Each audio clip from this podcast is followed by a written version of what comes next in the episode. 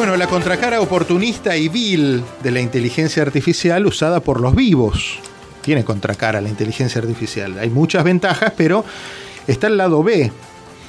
Los chicos que copian informes, los que les piden cosas reñidas con la moral, o los empresarios o comerciantes que se valen de la inteligencia artificial para aprovecharse de otros. ¿eh? Esto le pasó a Armando Plata, uno de los locutores emblemáticos y más respetados de Colombia, que es uno de los primeros en presentar una demanda contra la empresa que a través de inteligencia artificial armó un comercial con su voz. Cada vez que pregunto que alguien me dice, ¿vas a hablar con Armando Plata?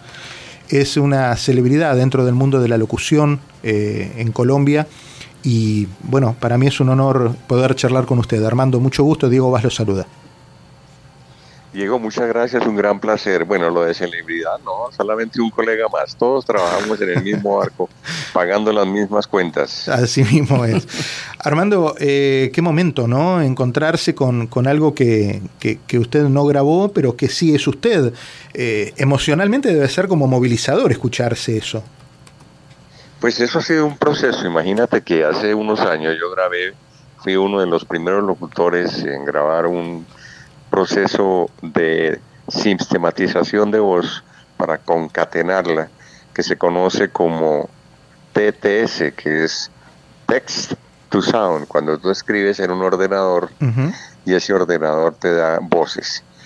Eh, entré a formar parte de, me imagino, de un banco de voces en carácter experimental, era muy robótico, pero con el advenimiento de la inteligencia artificial, comenzó a sonar real. El caso es muy sencillo. Hace unas semanas alguien me mandó un link y me dice, oye, esa es tu voz, ¿verdad? Yo veo el video y me quedé pensando, ¿cuándo grabé esto? y dije, no, esto definitivamente es un uso de la inteligencia artificial. Y simplemente lo que hice fue reclamar, por favor, bajen esa pieza de, o las piezas que tengan, y hablen con mis abogados porque esto ya hay una violación de patrimonio. Eso fue todo. Eh, el, tono de voz, la, la, cadencia, eh, ¿era claramente usted? ¿Podría haberlo hecho? ¿Lo, ¿Lo, llegó a confundir en algún momento a usted mismo? Se alcanza a notar un poquito robótico, pero es que ya la perfección está llegando, incluso las pausas, los acentos, eh, son muy marcados tanto que me, me, quedé pensando, esto yo no lo he grabado, porque bueno, tú recuerdas siempre un texto o algo, y tampoco es que en los últimos años esté grabando tanto, tanto como para no acordarme.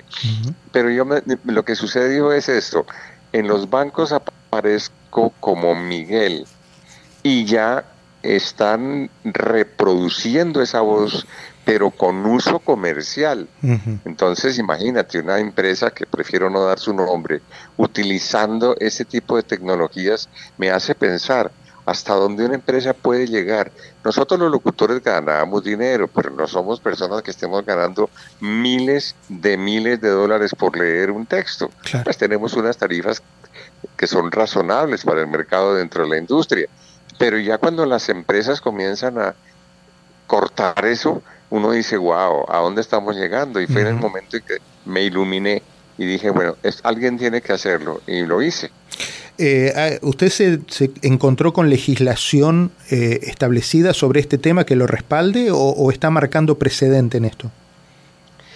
Estoy tomando una apuesta que es básicamente que la gente tome conciencia. No hay una legislación exacta, hay interpretaciones. Yo creo Diego, que el proceso acá es primero hacerlo público, que la gente entienda en palabras más, palabras menos, qué es lo que está pasando, que haya una conciencia gremial, que haya un diálogo, porque pues esto incorpora muchas áreas, que haya una legislación y un pronunciamiento de los gobiernos en eso están trabajando y luego que ya haya una regulación y una compensación.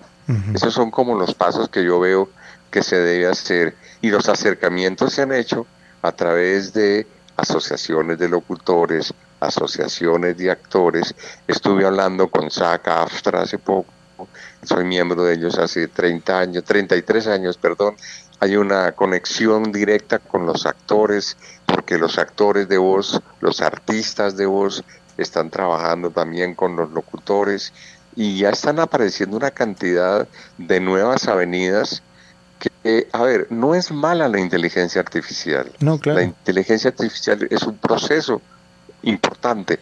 Lo que no está es regulado, no se conoce los alcances y los peligros para nosotros los locutores específicamente en esta área por la suplantación de las voces. Eso es lo que estamos básicamente tratando de crear conciencia. Eh, lo escuché en un par de entrevistas recientes suyas y, quería preguntarle estas dos cositas para, para finalizar y no, no molestarlo más. Eh, usted habla de la voz como patrimonio eh, personal. ¿Cómo es eso?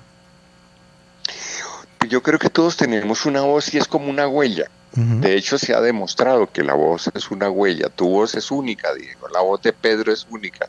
La voz de Alberto, la voz mía es única. Esa es una huella.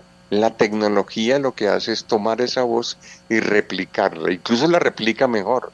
Entonces, si tú tienes una defensa por parte de tu gobierno, de tu país, de que tu voz es tu patrimonio, eso es sagrado. Y esa es una conquista que estamos nosotros, a través de la Asociación Colombiana de Locutores, de la cual soy presidente, estamos iniciando a través del Congreso de Colombia, porque en el momento en que tu voz es patrimonio, se deriva desde el punto legal una gran cantidad de posibilidades para que no se afecte ese patrimonio. Pero también hay otras áreas que hay que trabajar, como los derechos de autor, los derechos conexos, el derecho de no ser utilizado por tus datos, el derecho de tu, de tu impronta, de que la gente entienda que tú eres una figura y que tienes una, una imagen que se puede afectar. Todos estos son derechos extras que pueden formar parte, pero la raíz definitivamente sí es declarar tu voz el patrimonio.